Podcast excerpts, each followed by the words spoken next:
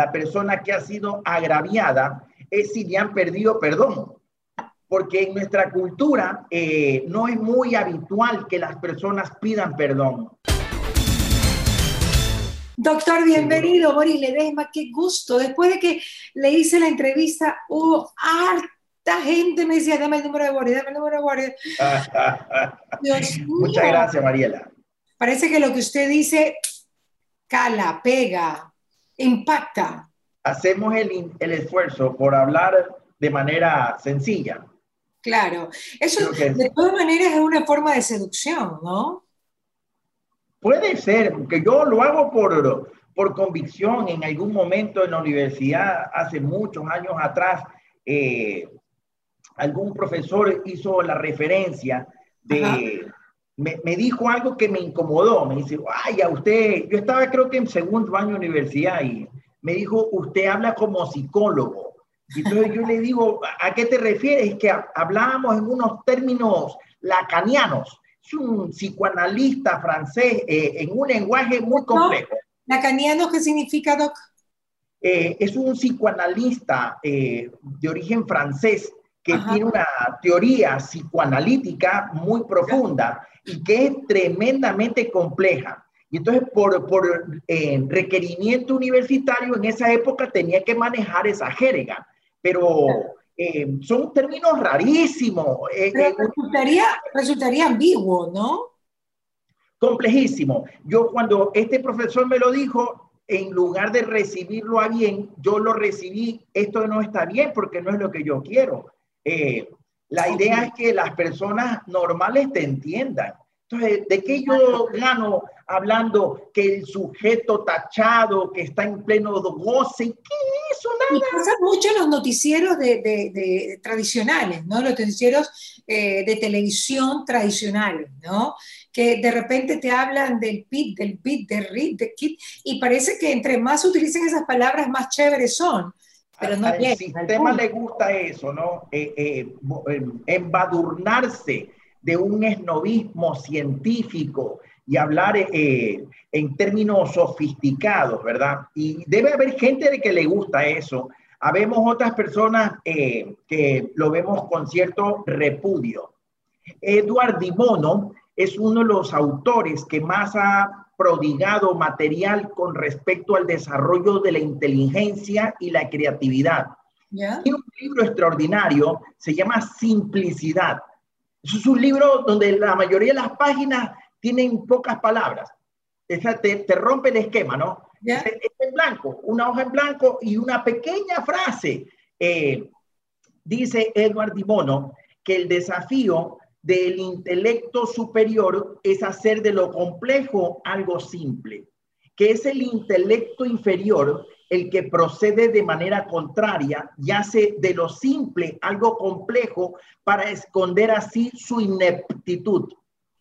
Sabe que estoy totalmente de acuerdo. La gente más inteligente hace lo más difícil fácil. Simple, claro, claro, claro. Ese para mí es un desafío, un desafío. Eh, eh, hermoso posición, la de aquel que, que su inteligencia, su sabiduría eh, le permite digerir la información y ponerla en un sentido simple, no complejo. Eso me parece, hacerte lo, lo, difícil, lo más bello, dice una canción. Una salsa erótica, mi querido. Seguro que sí. Bueno, mi doctor, comencemos con lo nuestro. ¿Cómo saber si debes perdonar la infidelidad de tu pareja? ¿Cómo saberlo? Bueno, yo, yo diría que la primera pregunta que debería hacerse eh, la persona que ha sido agraviada es si le han perdido perdón. Porque en nuestra cultura eh, no es muy habitual que las personas pidan perdón. Eh, nuestro ego, sumado a una inmadurez emocional, hace que se dificulte mucho pedir perdón. mucha inseguridad personal. Entonces, Sí, si a alguien le, han traicionado, le han sido infiel, yo lo primero que le diría es si es que el otro realmente le ha pedido perdón y si es que tiene acto de contrición. Claro, porque si usted dice pedir perdón, pero ¿cómo van a pedir perdón si primero no lo reconocen? Ay, sí, que no lo reconoce y tú sabes que te han sido infiel. Ay, no hay nada, tienes que hacerte cargo de, esa tremenda lección de vida, ¿no? Eh, hay que estar pensante que a este mundo venimos todos para aprender. Principio de logos en la filosofía estoica, ¿verdad? Eh, venimos a aprender a este mundo. El espíritu encarnó en este cuerpecito para tener experiencias y, aprender. Ok. Y entonces, eh, si es que a alguien eh, le tocó una pareja infiel, alguna lección le está dando para el futuro o para el momento presente. Algo tiene que aprender. Claro, pero uno tiene que saber hasta dónde aprende, ¿no? Si el aprendizaje finaliza y ya voy por, por el pro, o sea, por la próxima experiencia más sana, ¿o qué? ¿Cómo, ¿Cómo se sabe en qué momento pues terminaste de aprender? ¿O será que lo vas arrastrando? ¿De qué forma no, no seguirlo arrastrando, no? La dignidad es el punto de anclaje y equilibrio.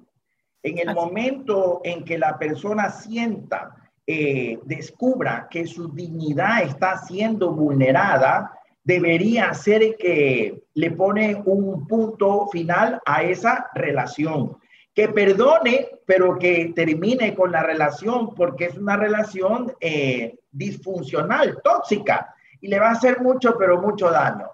Claro, lo que Por ejemplo, Ajá, sí, sí, doctor, lo escucho. ¿Te viste esta miniserie de Netflix que está siendo bastante polémica. ¿Cuál, dígame? la, la, se llama Vida y Sexo. A ver, a ver, a ver, dígame, dígame que le noto. ¿Cuál es? Vida y Sexo. Vida y Sexo. Le he visto. Ocho capítulos, ocho capítulos. Ah, en, mi opinión, en mi opinión, la actuación es mediocre. ¿Ya? La producción es mediocre, pero el contenido es cinco estrellas terapéutico al máximo. ¿Por qué? Porque es un análisis de, de, de, estos roles sociales que tenemos el día de hoy entre el hombre y la mujer. Ok. Para hacerte un pequeño spoiler, eh, pero no dañarte la, la, la, serie, ¿ah? pero a lo mejor para animar a que las personas lo, lo vean y lo estudien, lo analicen, ¿verdad? Esta es una mujer que eh, en etapa juvenil calculo yo, menos de 30 años, eh, ha tenido una vida bastante ajetreada. Y se ha acostado con, con, una cantidad enorme de hombres en, en, Nueva York. Y entre ellos hay un hombre que, que, es con un perfil medio sacado de 50 sombras de Grey.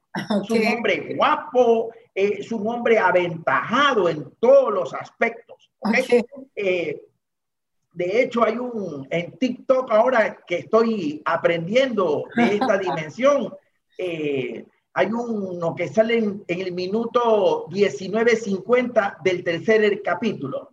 Ah, ya. Y esa es la novelería en TikTok ahorita, ¿verdad? Que es una escena eh, especial. En todo caso, este hombre la deja prendada a ella. Ahora luego ella eh, se casa. La deja prendada prendada con una prenda. Es cuando alguien te cautivó, te deja una huella que no te la puedes sacar fácilmente. Okay, Una huella que a veces es traumática, ¿no? Ajá. En todo caso, este hombre que no quería compromiso con ella, eh, la deja a ella con esa marca. Luego ella conoce a un hombre que vendría siendo el hombre, el hombre moderno, este hombre que deja salir su lado femenino. Okay. ¿Ah? Vamos a poner, el primer hombre es un hombre masculino de antaño. Ok. Ajá, dominante, dominante. Eh, eh, es él, eh, conquistador, se impone, se impone y que no quiere ataduras. Un espíritu libre, el macho alfa del siglo XX. Ya. El otro hombre, el otro hombre es el hombre millennium, es el hombre Gen Z, generación Z eh, es un hombre del lado femenino, es un hombre comprensivo, empático, y se casa con ella, dos hijos tienen. Y entonces eh, ella en un momento de frustración, porque ella lo quiere todo, eh, comienza a escribir su diario y da cuenta de lo aburrida que sentía que era su vida ahora. eh, porque lo extrañaba a este macho alfa de, de, antaño. Bueno, el marido es muy comprensivo y decide em, involucrarse en esta fantasía, bueno, y da lugar a, unas situaciones eh, bastante peculiares. Em, el tema es que el, el, marido le quiere complacer en todo, eh, el esposo, el padre de sus hijos. ¿ah? Eh, hay una parte que me parece hasta filosófica, cuando ella em, dice que quiere, ella tenía el 85% de su felicidad en su matrimonio con sus hijos. Eh, ella quiere eso, es el 85%, pero quiere ese 15% salvaje. Y entonces eh, eh, no voy a, dañar el fin de la serie, porque es horrible que te cuenten el final, pero juega con eso, ¿no? En este estereotipo de esta mujer poderosa que lo quiere todo, que lo quiere todo, y entonces o, me quedo con el 85 o me voy por ese 15 pasional que me arrastra, que me hace sentir y me arrebata, que me hace sentir plena, que me, pero vaya, que me colma de, alegría y que me hace sentir que estoy viva. Eh, se podrá elegir lo uno o lo otro o el final, que es un final disruptivo total. Ok. Eh, míratelo, míratelo, míratelo. Pero sí. ¿A usted, ¿A usted le ha pasado? ¿Qué cosa? Eso. Em, yo no tengo ese problema. Yo, yo sé lo que tengo que escoger. Nunca le ha pasado, no. No, no, nunca, jamás. No. No, yo tengo en claro mis prioridades. Y sé que en la vida no se puede tener todo.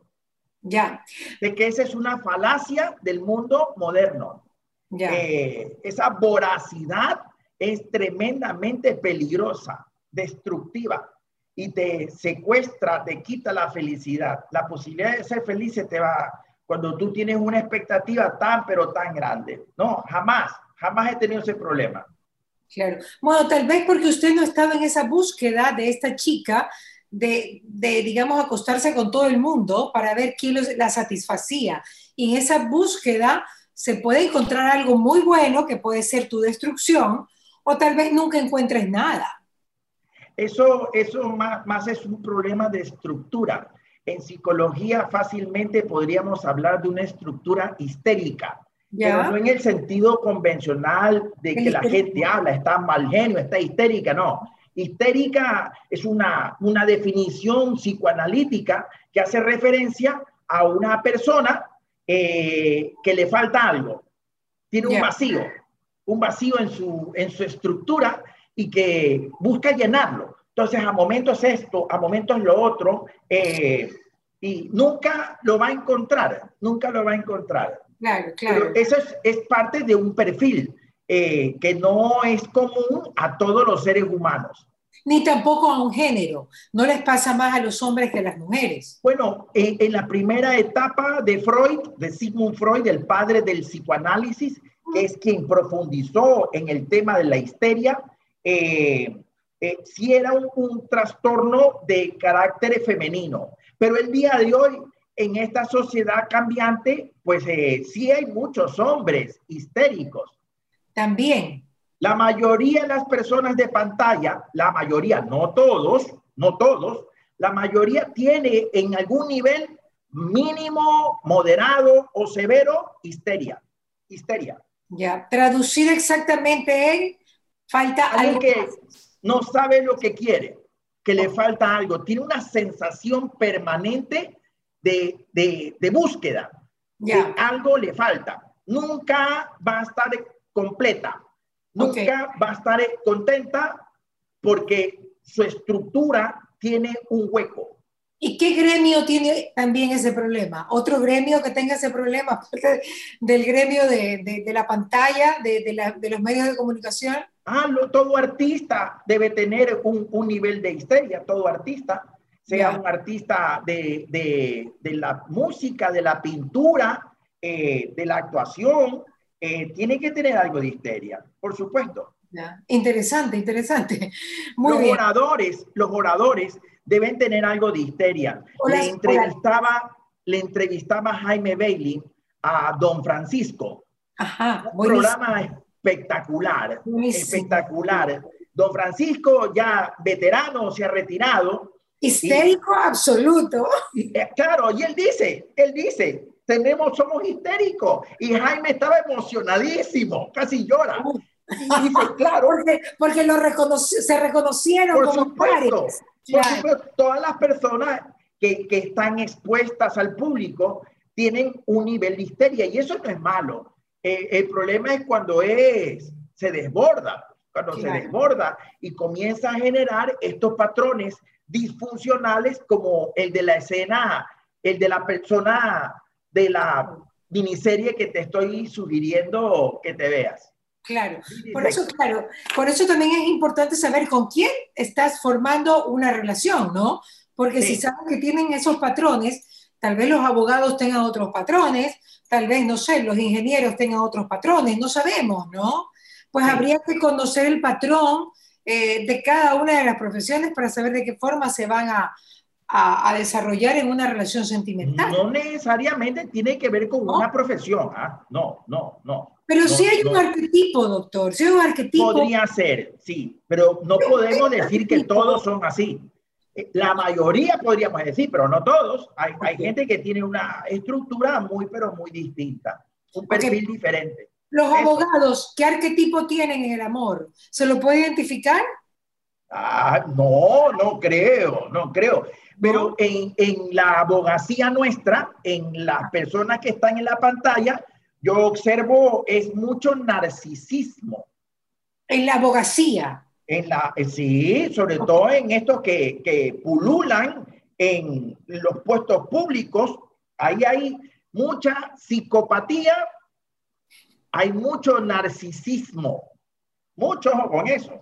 No todos, repito, no todos, Mariela, pero sí hay muchos que se le desborda eh, la, la, el trastorno narcisista. Los doctores que sido nuestros héroes en esta época, ¿qué psicopatología tendrían un poquito más acentuada? ¿Los doctores qué? ¿Qué psicopatología tendrían un poquito más acentuadas para sus relaciones?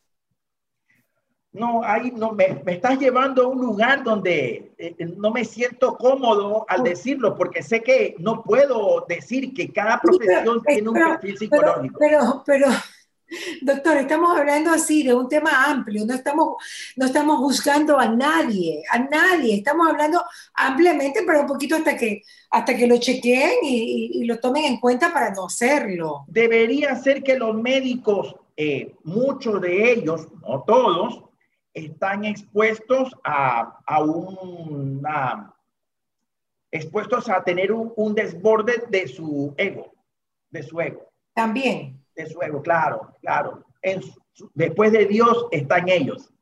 Vaya. Más aún en esta eh, época de pandemia, eh, y es peligroso, ¿ah? y es peligroso que los médicos eh, sean los que nos digan cómo debemos vivir.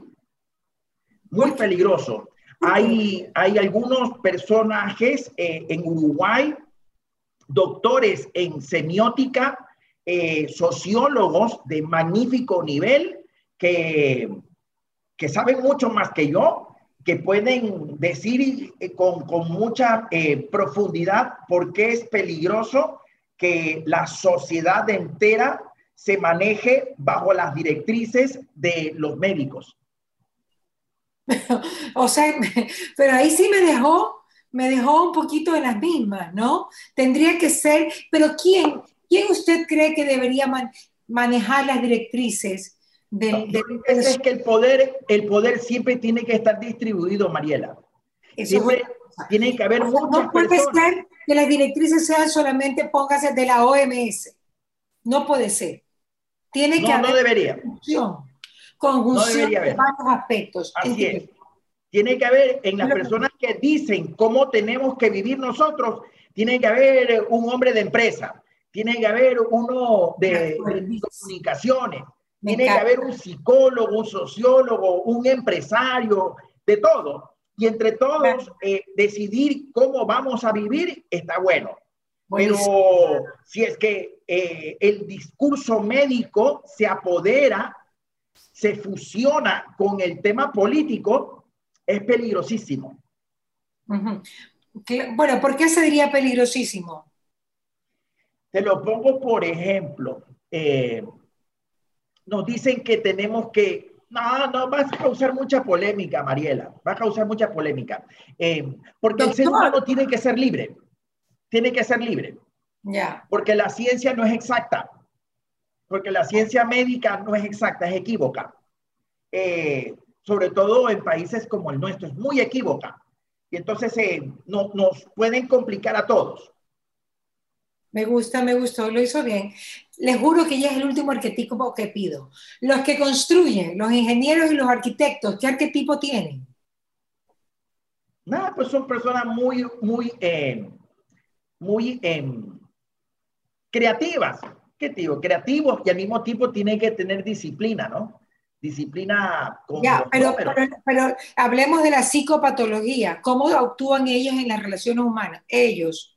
Los que, puede ser, puede ser que en todas las profesiones, puede ser médicos que sean 100% funcionales, sanos, dueños de una madurez extraordinaria, puede ser abogados que tienen una sabiduría enorme en la parte emocional, puede ser un ingeniero lo mismo, ¿no? Que, que tiene eh, eh, mucha solvencia a nivel emocional. No creo que el tema sea llevarlo para un gremio, para una profesión. En todas las profesiones pueden haber personas que son maduras y pueden haber personas que son inmaduras. Pero sí, pero sí se pueden clasificar de alguna manera, doctor. Usted lo sabe. En, en, la católica decían, eh, habían este, los estereotipos de lo que tú estás haciendo referencia, ¿no? Entonces, psicología eran los, en algún momento los, los revolucionarios, medios izquierdosos, comunistas, ¿verdad? Estudiaban eh, psicología y filosofía, claro. Claro, en esa época era filosofía, mucho materialismo histórico nos metían. Yo decía, había una gente con unas ideas muy, muy eh, subversivas al sistema, ¿verdad? Marxistas. Por supuesto, rojo, rojo, rojo. Nos adoctrinaron, realmente nos adoctrinaron. Al día de hoy, con mis 54 años y con la, pidiéndole la disculpa a mi maestro, eh, sí siento que hubo adoctrinamiento. Sí hubo un adoctrinamiento. Te mandan unos textos sesgados de izquierda, por supuesto que terminas tú eh, de corazón rojo, ¿no? Ahí decía Winston Churchill, quien no se enamoró del comunismo a los 18 que no tenía corazón y quien sigue enamorado del comunismo después de los 30 es que no tiene cabeza. Eso, eso es real, pues, ¿no? Pero nada más que la otra, la otra parte no te la enseñaron, solo te ponían las cosas rojas, rojas, rojas. Y por supuesto que uno se ponía duro, ¿no? Si no hubiera sido por mi papá, que era súper de derecha, me dio pero una zarrandeada durísima. Más nada, sacó un billete de dólares. Me dice, mira, por esto tú estudias, por esto con eso te pago. Entonces, y esto viene del tío San. Así que hasta el día de hoy te escucho hablar de tus cosas comunistas, de la lucha de clase, nada. ¿Me quitas eso o te dejo de pagar la universidad? Bien hecho. Doctor Ledesma, como siempre, un gustazo poder. Pero no hablamos sobre el perdón y este tema para variar, para variar, para variar, para variar vamos con otros tópicos. Bueno, lo primero que le diría, la infidelidad no debe ser perdonada. A no, ser que, a no ser, a no ser que eh, exista em, alguna responsabilidad directa sobre el tema de que mi pareja me haya sido infiel. Si, si yo tengo una disfuncionalidad sexual, ¿verdad?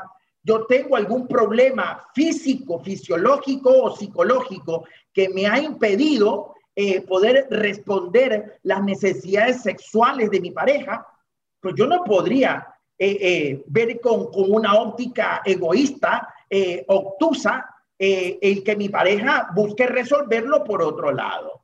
¿verdad? entonces, si es que fuera el caso, tendría que trabajar sobre eso que hice o sobre lo que no hice para que mi pareja me sea infiel. ¿Cómo contribuí yo a la infidelidad de mi pareja, porque recuerda que tanto el amor como la guerra se hace entre dos, 50 y 50. No puedo yo eludir esa responsabilidad. Repito, lo que te decía en algún momento, no a todo el mundo le ponen los cachos. No a todo el mundo le son infieles. Algo hice, escogí mal a mi pareja, no supe acoplarme, no tuve buena comunicación, a lo mejor tengo baja autoestima, a lo mejor desarrollé el síndrome de la geisha. ¿Ah? No importa que yo no esté contenta mientras que tú estés contento. A lo mejor desarrollé el síndrome de la nodriza y fui madre de 24 horas, me olvidé de ser compañera. A lo mejor desarrollé el síndrome del personaje este de la, de la serie esta, del marido, el, el, era un hombre con poca potencia, pues a lo mejor he, sido muy, muy eh, dócil, no, no le he puesto límites a mi mujer, pero claro que puede ser que me ponen los cachos, pero si yo le no, nunca le puse, le rayé la cancha. Esto va para el hombre como para la mujer. ¿ah? Entonces yo debería examinar esas condiciones. Si tengo punto de intervención, o sea, yo sí reconozco que yo no debía haber hecho eso, yo debía haber hecho una cosa distinta, yo debería pensar el tema de darle el perdón y darme una oportunidad, sobre todo si hay hijos de por medio, porque recuerda que los hijos no pudieron venir al mundo. Y si uno le quita el matrimonio a los hijos, los está dejando expuestos a los muchachos. en el mundo hay demasiada maldad el día de hoy. Satanás está suelto. Satanás está suelto. Voy a una reunión, de, escucho un caso, uno, un caso de consulta, 15 años, la fiestita eh, de los niños. Eh, llega un sujeto de 25, un sujeto de 25 años homosexual, con todo el respeto, con todo el respeto para los señores homosexuales, ¿verdad? Pero que un homosexual esté con uno de su edad, no hay problema, está perfecto. Cada quien es libre. Pero si tú me dices a mí que va a venir a mi casa un homosexual de 25 a compartir con mi hijo de 15 años, eso es pederastia. Eso es pederastia, eso está reñido con la ley inclusive. Entonces, hay mucha maldad en el sistema, hay muchas cosas que, que pueden ser muy peligrosas, ¿ah? muy, pero muy peligrosas, eh, y que vale la pena en que hagamos nuestro mejor esfuerzo por ponerle el techito del matrimonio de protección para los hijos. Pero si los hombres son súper infieles, ¿de qué estamos hablando? Claro, pues, no, no, pero ¿de qué estamos hablando, doctor? Los eso es machista. Infieles, ¿ah? No, no, no, eso no existe, eso no es cierto, sobre todo el día de hoy. o sea, las mujeres también son infieles. No, no, no, no. Eso... O sea, la infidelidad de ambos dos, como decimos en Manaví. Así es, así es. Hablamos eh, eh, en el siglo pasado, yo estaba totalmente de acuerdo contigo, Marialita. Pero el día de hoy, 2021, 2022, que ya estamos, no, no, eso está 50 y 50. Y si me pregunta alguien, creo, creo, eh, en base a mi experiencia, eh, que la tendencia va a terminar para el 2050 por el lado de la mujer. La mujer está, está, lo puede todo el día de hoy. La mujer descubrió su poder. Miles de años oprimida, miles de años maltratada. La mujer está, pero... Papelito. Pero puedo todo. Porque la mujer realmente es el centro del hogar, lo que usted dice, ¿no? La mujer, la mujer siempre ha sido el ser poderoso. Nos hicieron pensar a los hombres que éramos nosotros, pero no, nos dejaron, nos dejaron pensar que éramos nosotros. Hay una autora, se llama Esther Vilar, tiene un libro que publicó en 1971, 75, si no me equivoco, psicoanalista, psicóloga y creo que psiquiatra argentina, Esther Vilar. Ahí casi la matan por este libro, El varón domado. ¡Uh! durísimo, durísimo. desnuda esta realidad en donde es la mujer la que controla todo. Mas nos engañaron. Una mamá nos domesticó nos domesticó y nos metió la idea de que nosotros éramos los chéveres. No, la mujer es poderosa. ¿Qué te digo? Eh, uno abogado eh, va a hacer un una litigio, hacer un trámite, eh, va el hombre, le cuesta plata, le cuesta plata. pero tiene en su buró, en su buffet de abogados, tiene una abogada guapa. Pasa nada. Se le abren las puertas, va a la Corte de Justicia, va donde el juez. Ay, yo, lo que usted quiera, mi reina. ya, ya finalicemos la entrevista. Usted es la Barbie. ¡Ay! Y es sí, lo mismo, vas en el tránsito, te cae un vigilante, el hacha contigo y preso. La mujer no necesita hacer nada. Entonces, no hablemos de que este tema de que los hombres son los infieles. Eso es 50 y 50 el día de hoy.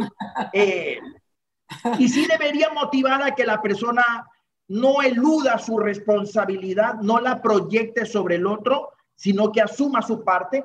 Y si es que realmente hubo desafuero, hubieron cosas que no estuvieron bien, debería trabajar sobre eso y pensar en el tema del perdón en el tema del perdón. Ahora, yo digo, eh, eh, pensaba y con esto podemos cerrar si tú quieres, eh, porque siempre el tiempo lo tenemos chiquito contigo. Sí. Uno reza, ¿no? El tiempo, el tiempo. Uno reza y dice, Padre nuestro que estás en los cielos, santificado sea tu nombre, perdona nuestras ofensas como nosotros perdonamos a los que nos ofenden. Norma de vida indispensable para que las personas podamos continuar con nuestra vida. El perdón no solamente te permite mantener una relación, qué importante que es eso. No hay matrimonio sin perdón. No hay matrimonio. No hay relación de trabajo sin perdón. No hay relación de amigos sin perdón. De hecho, esa es la prueba, ¿no? Cuando tú... Pero, yo, pero yo añado algo, tiene que haber de, de la parte que ha agredido, de la parte que ha fallado, tiene que haber un arrepentimiento de corazón. Pero eso fue lo que te empecé diciendo. No puede, no te empecé diciendo eso. Solamente un cargo de conciencia de un ratito y estar asustadito o asustadita. No, no, no. Me doy la vuelta y hago lo mismo, para que realmente hay un perdón justificado para poder construir algo. Y ya me están llamando, Doc, Tatiana Capuzano, ya. Dale. Pero que el perdón es indispensable para uno, para la felicidad de uno, porque si no uno vive lleno de amargura y resentimiento. El perdón es para uno, para poder vivir bien con, en la vida, con, disfrutar lo que más pueda. Y el perdón es para la relación también. ¿ah? Que eso la gente tiene que tenerlo presente. Fuerte abrazo. Siempre temas pendientes con usted. Boris Ledesma estuvo con nosotros. Me voy, ya Tatiana me ha llamado como tres meses, nosotros, tres veces. Nosotros seguimos aquí charlando como siempre, pero seguro que ustedes lo van a disfrutar también en Mariela TV. ¿Qué pasa con Mariela? Llegó a ustedes gracias al auspicio de Nature's Garden, Interagua, UTEC, Pharmaton, Maggie, Engistol y Neurexan, VitaFos, Diners Club, Calipto, Ceviches de la Rumiñahui, municipio de Guayaquil y Peiles.